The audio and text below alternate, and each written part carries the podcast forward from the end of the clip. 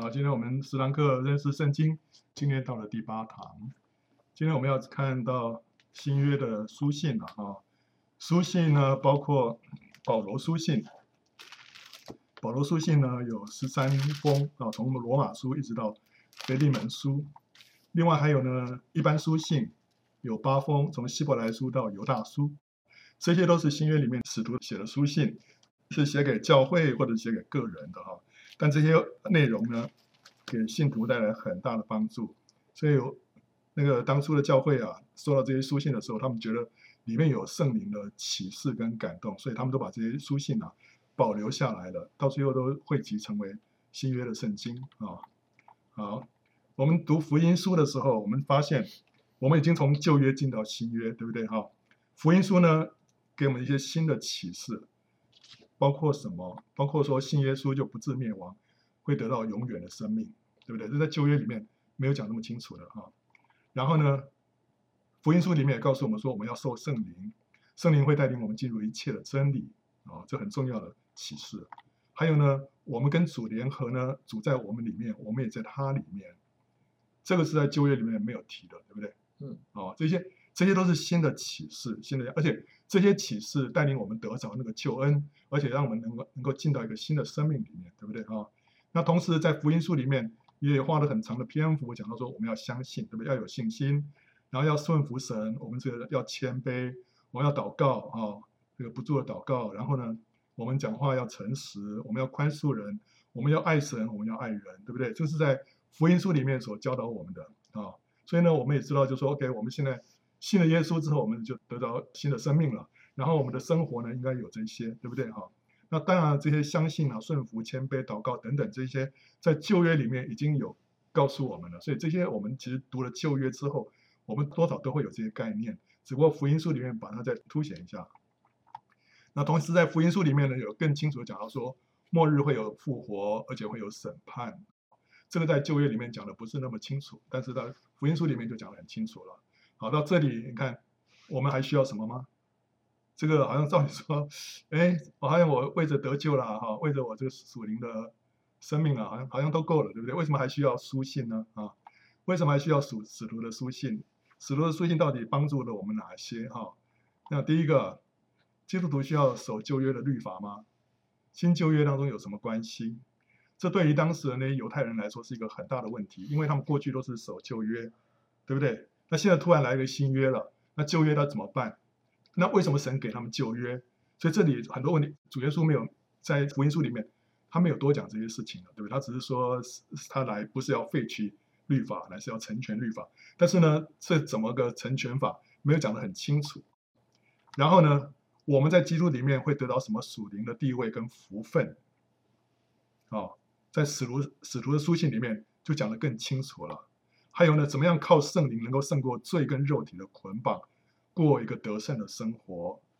啊，这个主主耶稣就没有多说了，因为主耶稣讲的时候，那时候那个圣灵还没有来嘛。他说还有很多东西他，他要跟我们讲，但是我们一下子没有办法领会那么多。所以呢，等到圣灵来的时候会告诉我们。那这时候他就借着使徒啊，把这些怎么样我们在圣灵里面来随从圣灵。胜过肉体，胜过罪，哦，告诉我们，在使徒书信里面更多的描述教会的意义是什么？什么是教会？主耶稣那时候对于教会的描述不是太多，对不对？哈、那教会怎么样运作啊？这很很现实的一些问题。那什么是属灵的恩赐？主耶稣也没讲，对不对？哈、所以使徒书信在这一部分呢，就很很清楚的把这些真理啊，继续的。阐释出来，所以圣经里面它的启示啊，不是只停在福音书，它还需要经过使徒的书信，让我们对于神的整个计划、整个蓝图、神的心意呢，有更清楚的了解。所以我们需要使徒的书信啊。那保罗他总共写了十三卷啊，在二十一卷的这个书信当中，他至少有十三卷是他写的。如果希伯来书也加进去的话呢，那就十四卷了。但希伯来书有可能是。别人写，但是不确定，但是确定是保罗的是有十三卷，就写的特别多，对不对哈？可问题是，保罗他根本不是十二个使徒之一，对不对？他甚至于本来是一个竭力逼迫教会的人，居然他写了这么多的书信，又让人家觉得很不可思议，对不对？他的名字本来叫做扫罗，这是希伯来文的名字；保罗是他拉丁文的名字啊。后来当他开始出来旅行传道之后啊，那时候他就面对很多的外邦人，所以那后来他就改，都是用保罗了，不用扫罗了。扫罗是对这个犹太人来说这个名字比较熟悉，但是对外邦人来说，他都用保罗，这是拉丁文的名字。在血统跟信仰上面，他是是一个正统的犹太人，他也是法利赛人，就是对律法非常热心的哈。他同时又具有罗马公民的身份，他生来就是罗马公民啊，所以他的。他有各方面的优越的条件啊。他生长在基利加省的大树城，大树是基利加的首府，是一个商业学术中心。哎，这个这个耶路撒冷在这儿啊，他在基利加省在上面，大树在这里啊。这是一个崇尚希腊文化思想的一个地方。可是呢，保罗是在一个非常传统的犹太人的家庭长大，所以他父亲也是法利赛人，他是法利赛人所生的法利赛人啊。好，所以对于律法非常的热心。那他跟随犹太教的大师，这个叫做希列的孙子叫加玛列。希列是当时犹太教里面两个最大的这个祖师爷之一啊。另外一个叫沙马，那这个叫希列。沙马是保守派的，希列是自由派的。好，所以这两个是犹太教里面两位大师。那他的孙子是加玛列，所以也是在当时地位非常崇高的。所以保罗跟他学啊，就好像你今年在这个研究所，你跟着一个诺贝尔奖的得主哈，当你指导教授一样，所以你的前途是非常光明的，对不对哈？他跟着加玛列学习犹太的法典，接受拉比的训练，后来他可能真的就成为工会的一员啊。他要成为一个拉比，他必必须学习一门手艺作为他的谋生技能啊。他就选择制造帐篷，因为基利家的山羊毛跟大树的帐篷是闻名的。他的年龄跟耶稣差不多啊，他热心捍卫犹太信仰，视基督徒为异端，所以就大力的逼迫基督徒。当斯蒂凡殉道的时候，他也在场。他后来在往大马色的路上，想要去逼迫基督徒的时候，他遇见主，结果那个呃，他就幡然悔悟啊，被圣灵充满啊，这个大马色啊。然后呢，他信主之后啊，神就带领他退隐到亚拉伯的旷野，在那个地方呢，神亲自把福音的奥秘启示给他，所以他他后来在在他的书信里面常常说，他这个启示啊，他对福音的认识不是哪一个使徒教他的，也不知道从哪边学来的，是乃是神亲自亲自把他的儿子启示在他的心里面，所以他这个启示是亲自从神来的，所以那时候他就哇，突然这个过去他旧约里面所学的，这个突然都都明白过来了。所以主耶稣说啊，文士受教做天国的门徒啊，就像是一个家主啊，从府库里面拿出新旧的东西来。这就讲了哈，保罗就这样的一个人哦，他里面有旧的东西，但是呢，他受教成为天国的门徒啊，他里面又有新的东西。这个旧的跟新的在他里面呢，都是成为他呃认识神的一个非常重要的一个资源啊。之后大概有七年的时间啊，他就回到故乡大数，在。大树啊，他可能受到很多的逼迫，他可能被鞭打。因为后来保罗在提到他的他过去的那些经历的时候，他提到说他被鞭打了几次。可是，在使徒行传里面，我们没有看到他被鞭打过。他有被棍打，但是那是没有提到说被鞭打。总而言之，他在那边讲到他的经历当中啊，有一些经历在使徒行传里面是没有的。那我们那时候就在想说，嗯，那到底是在什么时候他被鞭打？这个在犹太的会堂里面被鞭打，看起来只有这在大树这段时间最有可能的，因为后面大概就前后就没提到了，哦，没有那个机会了。所以那时候他可能就过了一个被逼迫的一个生活，但是在这逼迫当中，他自己却被提到三层天上面去，哦，所以在这段时间呢，是他一段圣经里面没有讲，但是呢，一定有很多这个他跟神之间啊，他有很付代价来跟随神，但是。呃，神也给他很高的启示。之后呢，巴拿巴就邀请他到安提阿，就展开他伟大的这个传道生涯。安提阿啊，然后之后就他他开始传道啊。安提阿在大数的东边，不算太远，所以他到那边去就跟那边的教会啊，就开始就是对外邦人啊，就传福音。那他写的书信呢，我们可以把它分成四个阶段。可以说春夏秋冬啊。春是他最早写的，大概是五十一年左右。那时候他是在第二次旅行的期间啊。夏呢是讲到他第三次旅行啊。春是那时候，但是他写给那个帖撒罗尼迦教会。那帖撒罗尼迦教会是非常幼小的教会，所以他这个内容呢就比较浅。到夏天呢，他写的这个内容啊是最庞大的，所以那时候是他等于是他的多产期哈、那时候写的这些内容也是他壮年的时候所写的。到秋的时候是他罗在罗马被囚的那两年当中写的哈、这个时候他的生命就更加的成熟。到了最后呢，他殉道之前，他写了三卷，就是写给个人的哈。好，所以我们可以看到，他大概是可以把这些书信啊分成这几个时期。其中加拉太书，有人认为他可能是最早，但是呢，也有人认为说他是在这个第二个阶段写的。我觉得放在第二个阶段也是蛮合适的，因为它跟罗马书啊其实是相当像的啊。那个秋天写的这个呃，所谓秋天了哈，就后面这呃这里有四卷，算是被称为监狱书信，因为是他在被囚的时候所写的。最后三卷呢是称为教牧书信，都是跟牧羊教会有关系的。我们先看帖撒罗尼迦前后书，他在第二次旅行传道的时候呢。他从安提阿出发，后来到了特罗亚，对不对？在特罗亚，他看到什么异象啊？马其顿的异象，所以他就过了海，到了这个腓立比啊。之后呢，他从腓立比往前，就是到了铁萨罗尼迦。铁萨罗尼迦呢是马其顿的首府，今天算是希腊的第二大城，仅次于雅典。那当时也是北部的最大城啊。这个城呢，犹太人的人口众多，在历史上曾经。啊，到了全城的半数以上都是犹太人。那这个教会呢，是保罗跟希拉还有提摩太他们在三个礼拜之内建立起来的。因为圣经里面说，保罗连续三个安息日进到会堂里面跟他们讲论，之后呢，他就被他们赶走了，就逃出那个帖撒罗尼家。所以他他们在那边只待了三个礼拜，三个礼拜之内啊，这个教会就建立起来了。当时由于这不幸的这些犹太人逼迫啊。保罗、希拉跟提摩太就被迫逃到比利亚啊，在西边这里。之后呢，这个帖撒罗尼迦的犹太人啊，又追到比利亚，迫使保罗再往雅典跟哥林多去。所以你可以看到，这帖撒罗尼迦那边的犹太人啊，对于保罗对于教会的逼迫是非常非常凶狠的，对不对？哈，不仅保罗离开帖撒罗尼迦，他们还不罢休啊，还赶到这个比利亚去继续逼迫他们啊，所以。你可以想象说，那个帖撒罗尼迦的教会哈，在什么样的环境当中成长？那保罗后来到了这个哥林多的时候，在那边待了多久啊？一年半啊，一年六个月的时间。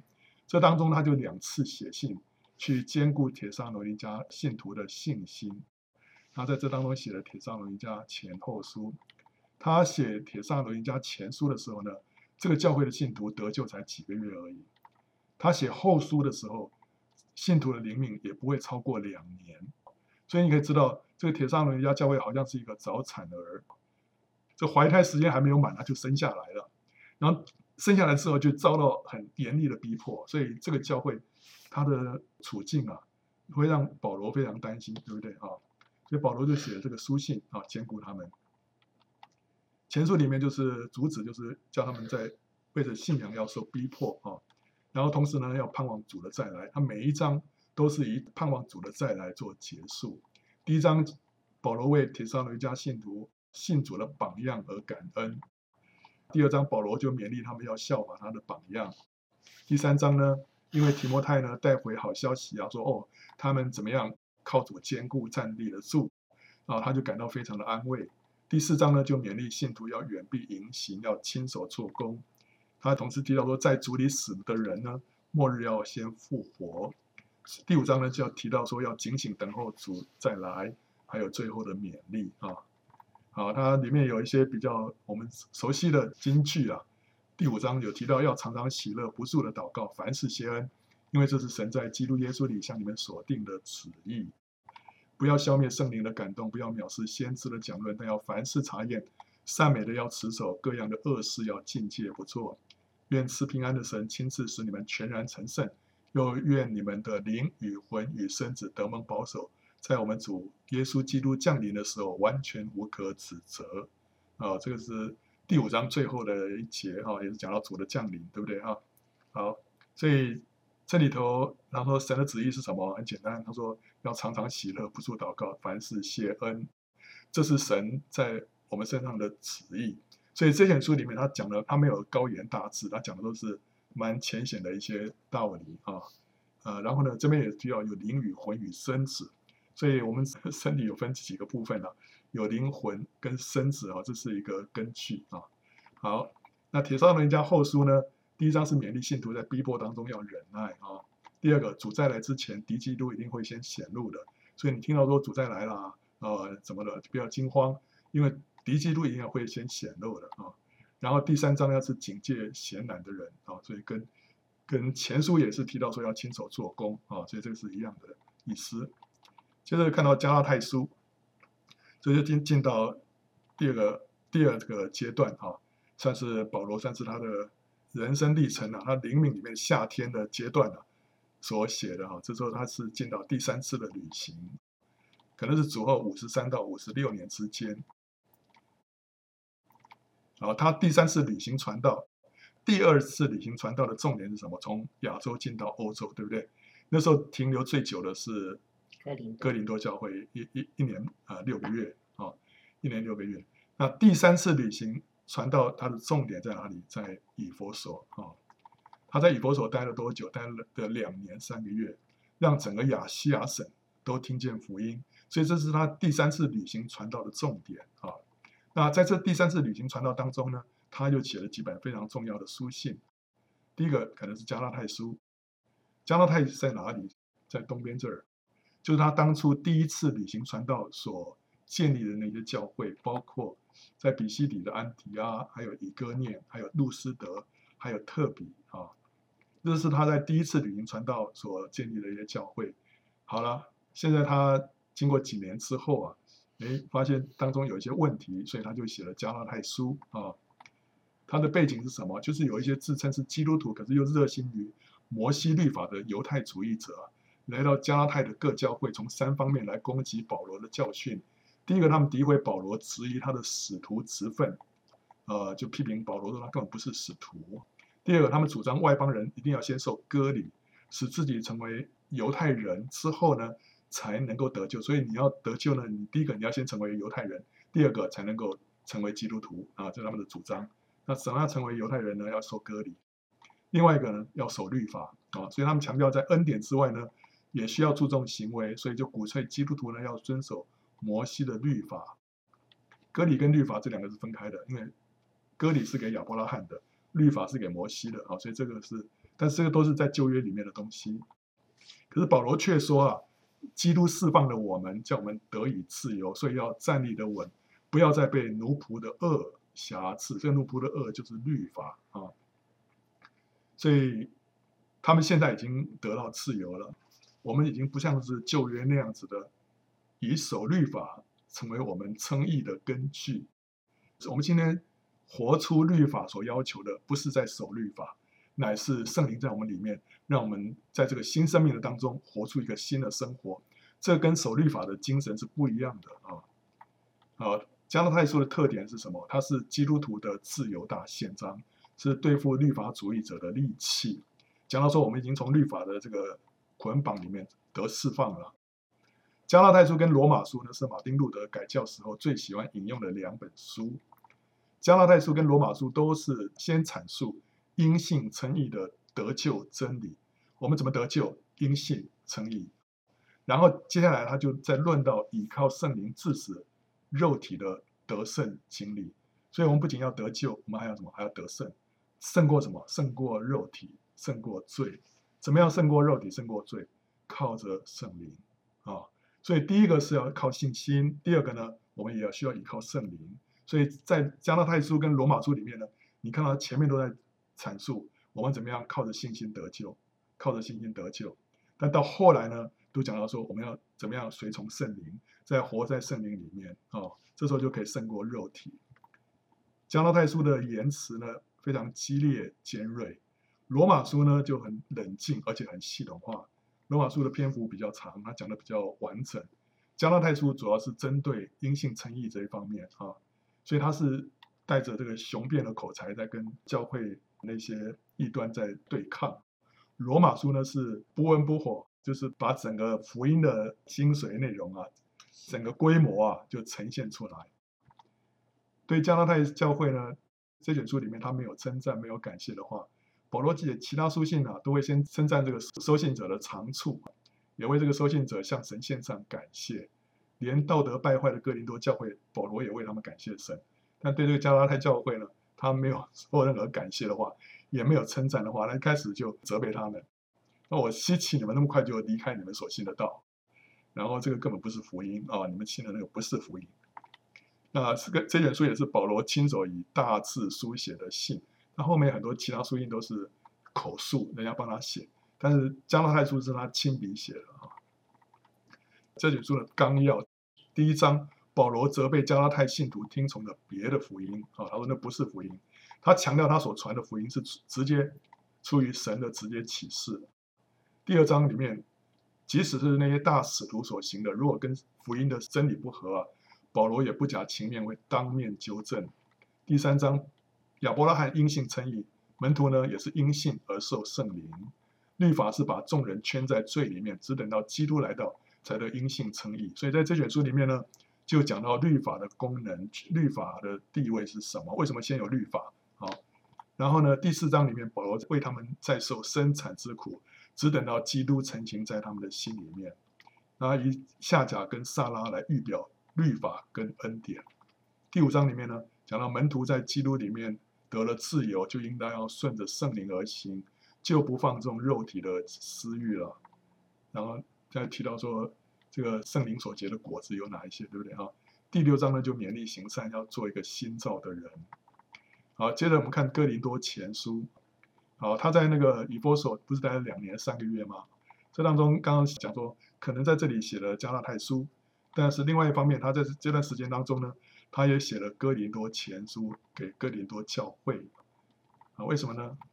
呃，哥林多它是亚该亚的首府，亚该亚是希腊半岛南部这块，它是罗马帝国的第四大城，仅次于罗马、亚历山泰跟安提阿。那它人口二十五万，其中大部分都是奴隶，居民来自帝国的各个地方，人种就很复杂。它是保罗第二次布道当中所到人口最多、最富裕。也是道德最堕落的城市。古代有个俗语说：“要活得像哥林多人，就刻画出这个城的淫秽。”那这个教会呢？这个教会它的口才、知识跟恩赐都全备，但是他们同时却是结党、嫉妒、纷争、属肉体。成员当中多是很多是中低阶层的民众。教会身处于最富裕、淫荡跟堕落的大城市当中，道德观念就比较薄弱。他的希腊背景深厚，崇尚智慧啊，好，所以这个教会啊，我们可以跟旧约的一个人物做一个对照啊，就是谁啊？就参孙。为什么？参孙是一个很有力量的一个人，但他的生活啊，呃，他的生命啊，非常的幼稚，对不对？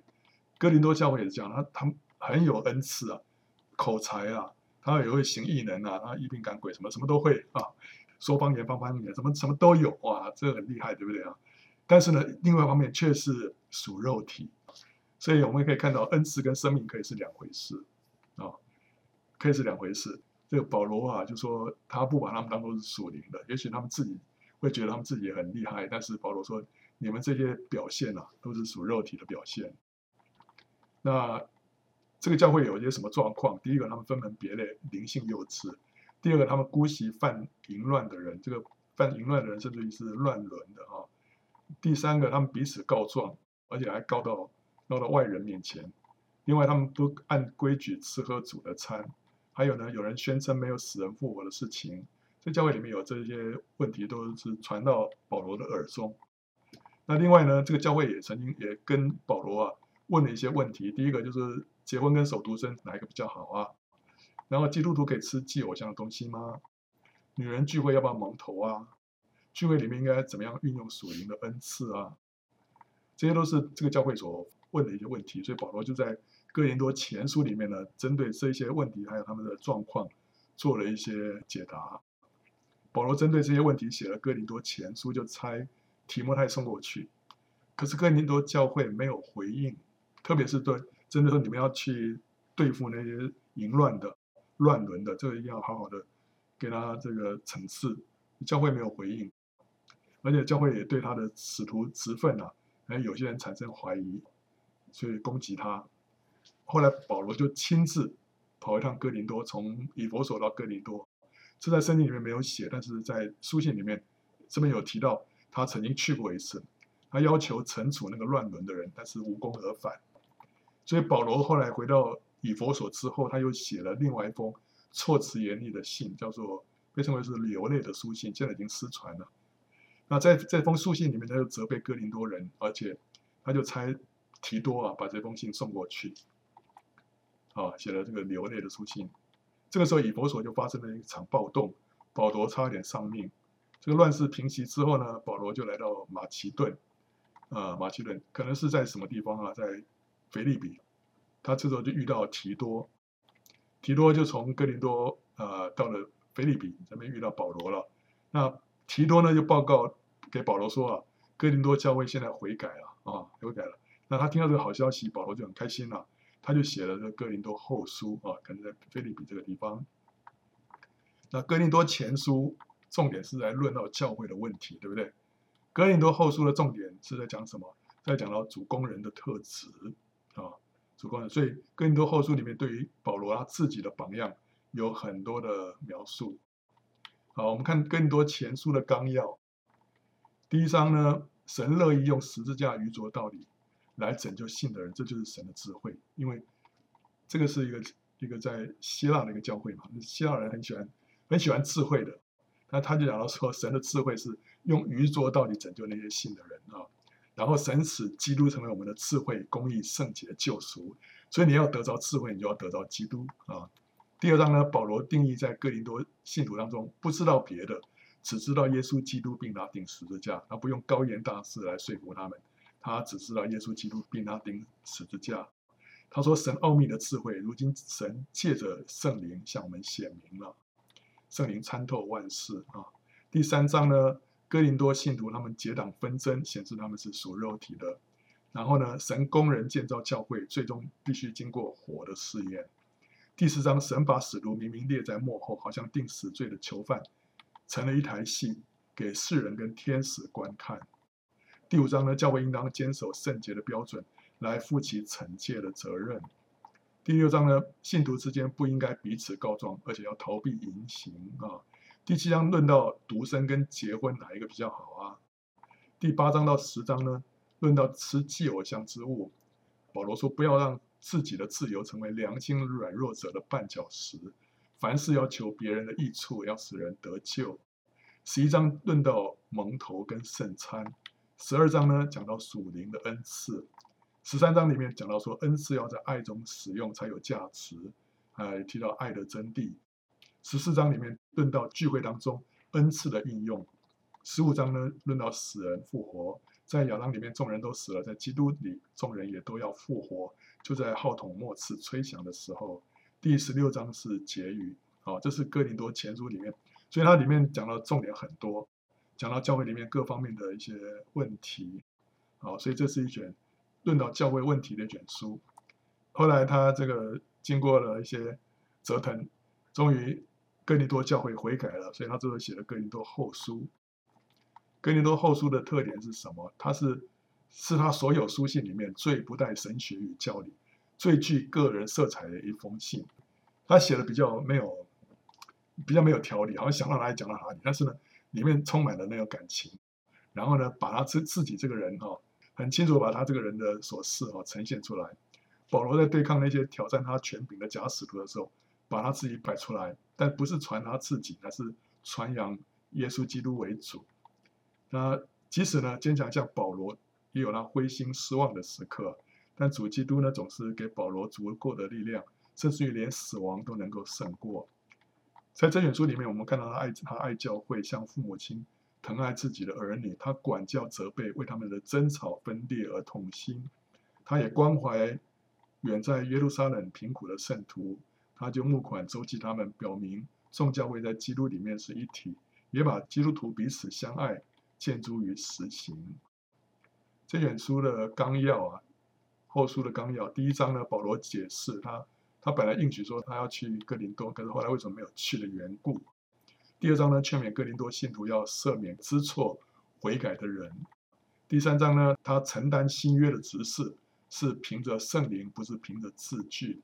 第四章讲到说，他常常为耶稣啊被交于死地，使耶稣的生显明出来。第五章，他立志为主而活，神也赐给他劝人与神和好的职分。第六章呢，保罗在凡事上显明自己是神的用人，这凡事就是在忍耐、患难、穷苦跟困苦上面等等啊，显明他是神的用人。也提到信跟不信的不要同负一轭。第七章呢，保罗因为接到提多带回来的好消息而欢喜。第八章他就。劝勉哥林多信徒要乐捐，记住耶路撒冷的贫穷圣徒。第九章里面他提到少种的少收，多种的多收。第十章他为自己的职分来辩护。十一章呢，他就抨击假使徒，他为所自己所受的苦呢夸口。第十二章里面提到三层天的意象跟赐，所以神一方面给他很高的启示，另外一方面呢，也在他肉体上加了一根刺，免得他自高自大，免得他骄傲啊。第十三章是结语，所以这一章里面你们看到保罗呢，他就很多里面提到他自己的一些经历啊。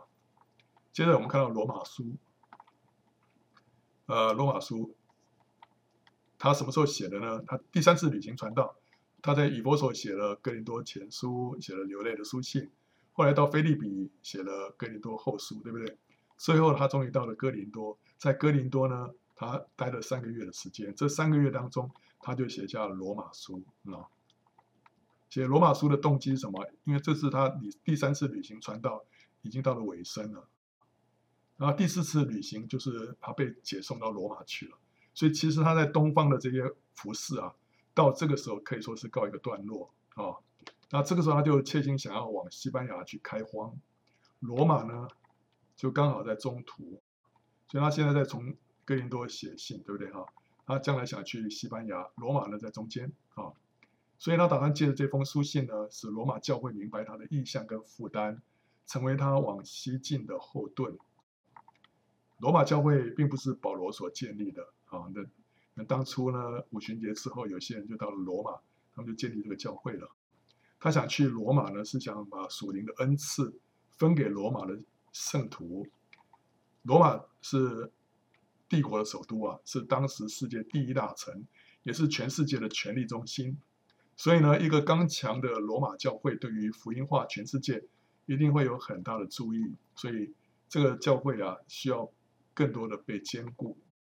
保罗第三次旅行传结束的时候，他往耶路撒冷去，但他同时已经有预感，他可能会在那个地方呢会遇害，所以他就请求罗马圣徒啊为他代祷，万一。万一他不能去到罗马的话呢？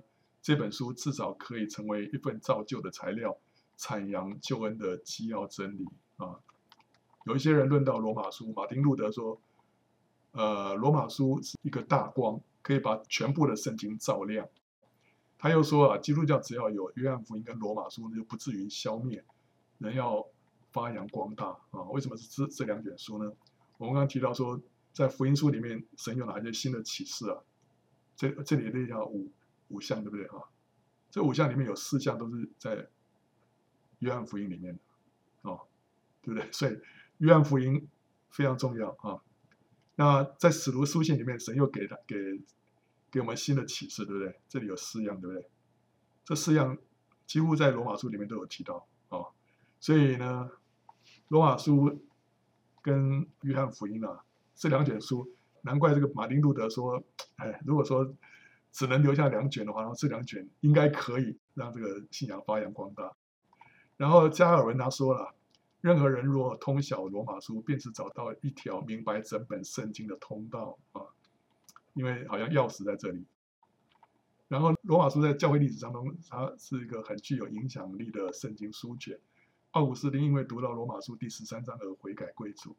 马丁路德是借着罗马书而领悟到因信称义的真理，而掀起了宗教改革。约翰卫斯理呢，他听见别人在朗读马丁路德的罗马书注释的序文，就得到了得救的确据。所以这是一卷非常非常重要的书。它的纲要啊，我们看到这个前面八章哈，第一章前半是序，这边讲到说福音是什么？福音是神在旧约里面所应许的，它的核心呢，就是耶稣基督是神的儿子。然后呢，福音是神的大能，要救一切相信的人啊。第二大段就讲到，我们都是罪人，每一个人都是罪人。第一个不虔不义的人是罪人，第二个自认道德高尚的人呢也是罪人。第三个，神的选民犹太人呢，也是罪人，所以结论是，世人全都犯了罪，连一个义人也没有啊。好了，第三大段呢，就讲到说，那我们罪人，我们就需要得救，怎么得救？就是要因信称义啊。借着信心呢，我们成为义人，不是靠着行为。然后呢，亚伯拉罕是最好的例子。然后结果就是，我们一旦因信称义之后，我们就能够与神和好，因神喜乐，盼望荣耀。好，第四大段就讲到说，我们要再过一个得胜的生活。我们不仅得救，我们还要得胜。得胜是什么？就在生命里面做王，胜过犯罪的天性。在亚当里呢，我们众人都死了；可是在基督里面，我们众人都成为义了。那在地位上呢，我们这时候已经与主同钉十字架。但是在经历上呢，我们要随从圣灵而得胜。所以这个是我们胜过肉体的秘诀。这就是说，魂的得救。就是在地位上呢，我们要是靠着十字架；在经历上呢，我们是靠着圣灵啊。十字架让我们在地位上呢，我们这个人是死了，但是呢，我们怎么样能够经历到我们真的是这个人已经死了呢？就需要随从圣灵啊。那接着他又提到说，虽然有苦楚，有软弱，但是有圣灵代祷，万事互相效力，使我能够磨成主的形象，而且得胜有余。这是讲到我们过一个得胜的生活。所以呢，我们看。罪人呐、啊，就好像是泥土，这是天然人，对不对啊？得救呢，让我们成为一个石头，呃，一个活石。但是我们还需要得胜，得胜让我们成为一个宝石啊。所以，我们这个人呢、啊，从罪人到得救到得胜，就好像从泥土到石头到宝石。怎么样从泥土到石头？就是靠着神的恩典，还有我们，我们要有信心，对不对哈？所以因信称义嘛。所以一方面是神的恩典，一方面是信心。去配合，然后怎么样从石头到宝石啊，从得救到得胜啊，就是靠着十字架跟圣灵，这就致使我们的己生命。好，所以这个罗马书的前面八章呢，是讲到说我们怎么样从一个罪人到过一个得胜的生活。第九章开始呢，进到下一个阶段，九十十一是讲到拣选，里面提到犹太人跟外邦人的角色，讲到说得救是在乎什么？第一个是神的拣选，第二个是人的信心啊。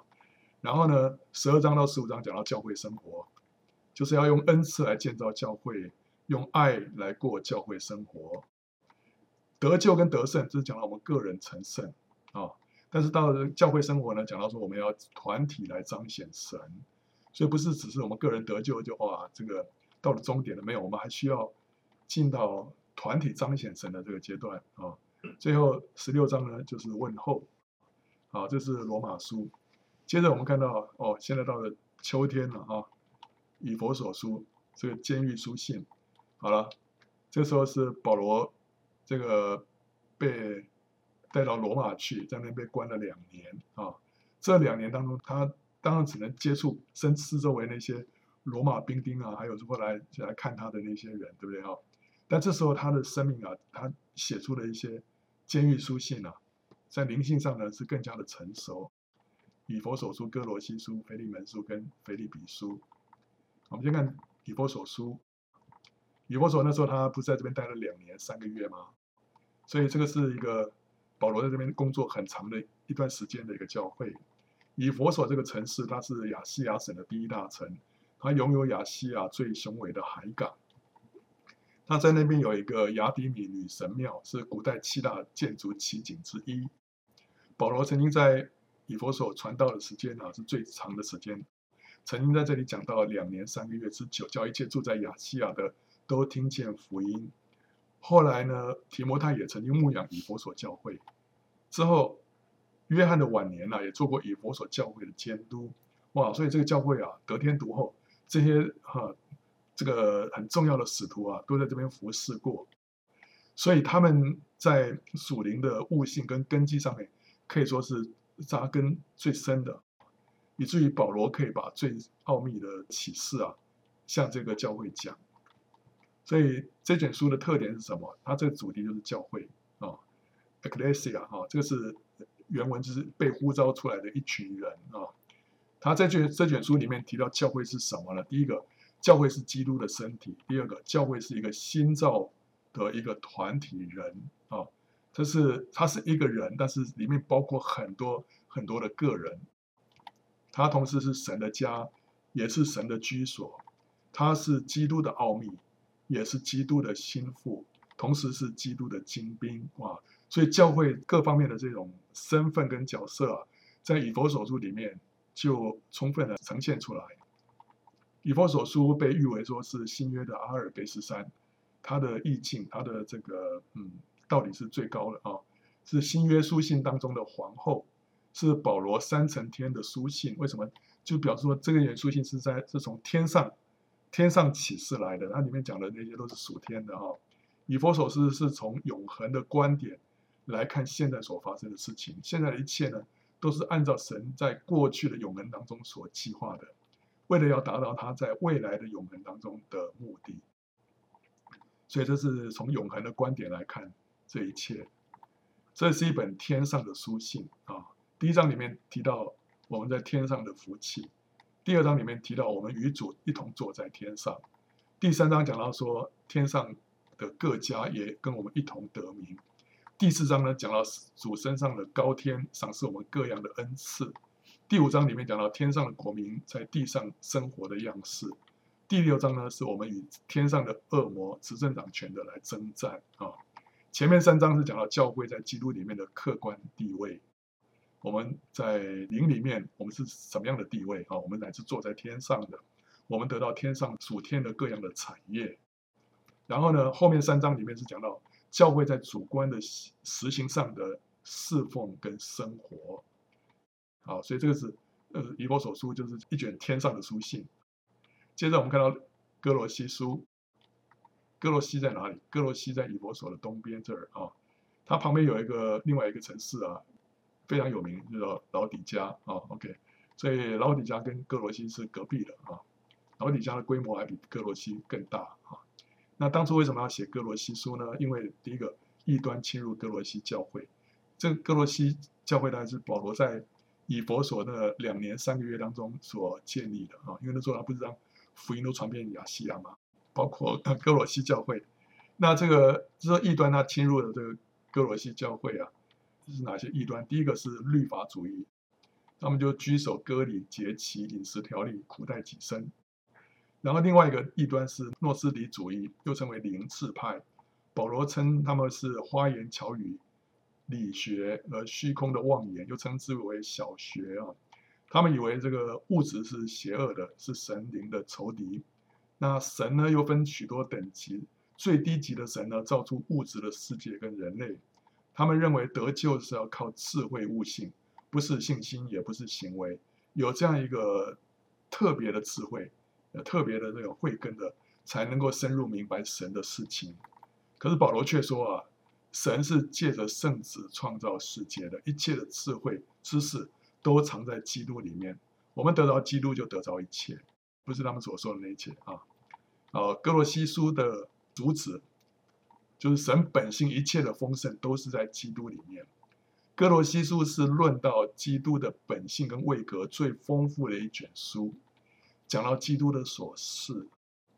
哥罗西书跟以弗所书是姐妹作啊，里面很多内容很像，你可以知道说他们差不多是同时间写的哈，所以他对于教会的劝勉啊，很多用字啦，什么这个次序内容啊都很像，但是不太一样的是什么？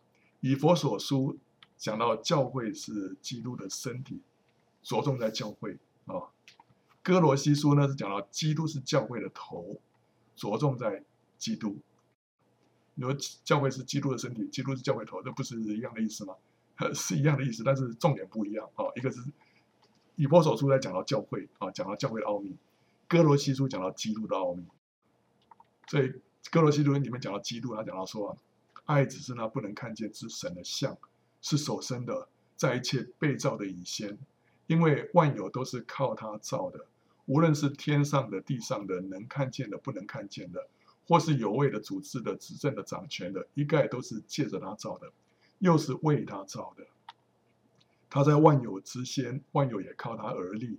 他也是教会全体之首，他是原始，是从死里首先复生的，使他可以在凡事上居首位。因为父喜欢叫一切的丰盛在他里面居住，所以你看，讲到基督里面的琐事，他的一切啊，神的奥秘就是基督所积蓄的一切智慧知识，都在他里面藏着。因为神本性一切的丰盛。都有形有体的居住在基督里面，你们在他里面也得了丰盛。他是各样执政掌权者的元首，所以我们要竭力得着基督啊！你得着他，就是得着一切啊！所以你在歌罗西书里面，你看到基督的宝贵。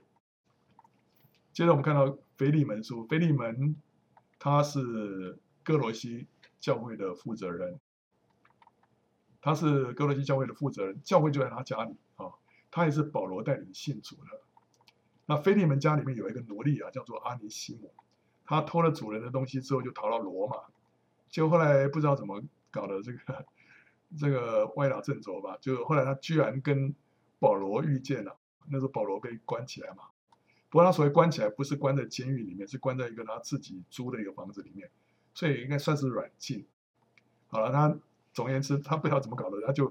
遇到保罗了，就保罗就带他悔改信主，然后呢，后来就鼓励他回到主人家里面去，去对付他自己所犯下的罪行。这不容易，对不对啊？他他他要放弃他自己的自由啊，回到主人家里面。那保罗呢，他就因此就写了这一封信，让阿尼西姆带给腓利门，请这个腓利门呢要善待阿尼西姆。好了，那这卷书的这个特点是什么？就是腓利门书虽然是保罗书信当中最短的一卷，只有一章，可是却显示圣灵的大能如何彰显在这两个人的生命当中。这卷书是为保罗所传扬的福音呢做了美好的见证。第一个，阿尼西姆他信主之后，他生命就改变了，他甚至愿意放弃到手的自由，重新回到主人的家里面，面对自己的过错。哎，那时候奴隶是主人的财产。你一旦脱逃了，现在逃到罗马去，他不是海阔天空，对他自由，对不对？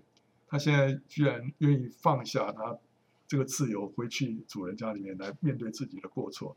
这如果不是他生命改变的话，是不可能的。然后呢，腓利门他接到这封信之后，他就顺从圣灵，原谅阿尼西姆。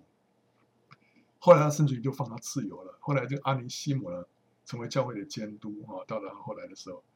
那他这个也是显示出腓利门他对着神的信心，还有对人的爱呢，都是真实的啊。所以你看到这个这本小小的一卷书啊，就是在这两个人生命上面，你看到福音的大能。那这这里头呢，我们也看到福音的药物呢，不是在改变地上的制度，乃是改变人心。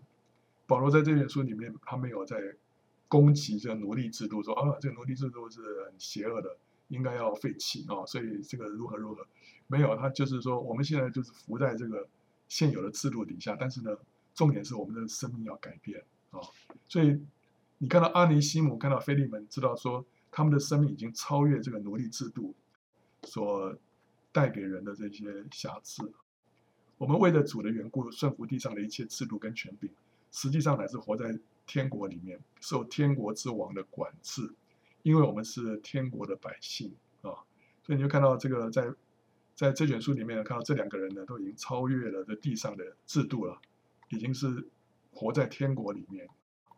好，最后我们看到这个腓利比书，这腓利比书这个是大概是保罗快要得到释放之前呢、啊，写了一卷书。呃，腓利比，OK OK，那个是在他第二次旅行传道的时候。保罗到了这个腓立比，对不对？那边赶出了那个乌鬼哈，后来他被下到监狱里面，在监狱里面那个唱诗赞美神，就是那个腓立比。好，那这个腓立比教会呢，是保罗在欧洲建立的第一个教会，成员几乎都是外邦人，因为这个城市里面犹太人很少，没有犹太的会堂的。那这个教会是一个纯洁而忠信的教会，尤其在奉献供给方面。非常热心，是其他教会的模范啊！他这个教会一直供给和支持保罗的传道事工，甚至于保罗被囚在罗马的时候呢，腓立比教会也差遣以巴弗提去供应跟照顾保罗，带给保罗极大的安慰跟喜乐。那姊妹啊，在这个教会里面扮演极重要的角色，包括吕底亚、尤阿爹、寻都基这些人，所以姊妹们比较细心呐、啊，对，所以比较会想到保罗的需要。腓利比书呢，这是保罗书信里面口气跟心情最愉快的一封信啊。他写信的动机是要感谢腓利比教会的馈送，他也预告自己最近可能会得到释放。即使没有得到释放，他也勉励信徒要长进，要同心。他同时要警戒他们要防备那些奉割礼的人啊。同时，他差遣以巴弗提回去啊，呃，也派提摩太呢帮他传话。啊，这卷书的关键词是什么？一个是喜乐，一个是同心。你看这卷书里面再三提到喜乐。一章二十五节他说：“我既然这样深信，就知道人要住在世间啊。”且与你们众人同住，使你们在所信的道上又长进又喜乐。弟兄们，我还有话说啊，你们要靠主喜乐。我把这话再写给你们，与我并不为难，与你们却是妥当。你要知道，保罗是在监狱里面写信给监狱外面的人，叫他们要喜乐啊。他说：“我自己，我我叫你们要喜乐啊。”这个其实对我来说并不难，因为保罗他自己，即使在监狱里面，他已经充满喜乐了。但是呢，他觉得他需要再来提醒这些在监狱外面的人，他们也要喜乐啊。他说：“我所亲爱、所想念的弟兄们啊，你们就是我的喜乐，我的冠冕啊！你们要靠主常常喜乐。我在说，你们要喜乐。我靠主大大的喜乐，因为你们思念我的心，如今又发生。所以这卷书里面，你就看到，就是保罗他自己里面是充满喜乐，他也劝他们这些人啊，也要喜乐。第二个是要同心。”他说：“从头一天直到如今啊，你们是同心合意的兴旺福音。还有呢，只要你们行事为人与基督的福音相称，叫我呢可以在听见你们的情况，就知道你们是同有一个心志，站立的稳，为所信的福音齐心努力。然后呢，你们就要意念相同，爱心相同，有一样的心思，有一样的意念，使我的喜乐可以满足。”还有呢，我劝友阿爹跟寻都基呢，要在主里面同心啊。OK，所以这个教会呢，保罗觉得说他们啊、呃、已经很不错了，但是还需要加强，就是要同心，不要个人吹个人的号，啊、呃，要同心合意，兴旺主的福音。OK，所以这是我们今天现在先停在这个地方。那下个礼拜我们继续看保罗最后的那三封书信，还有一般书信。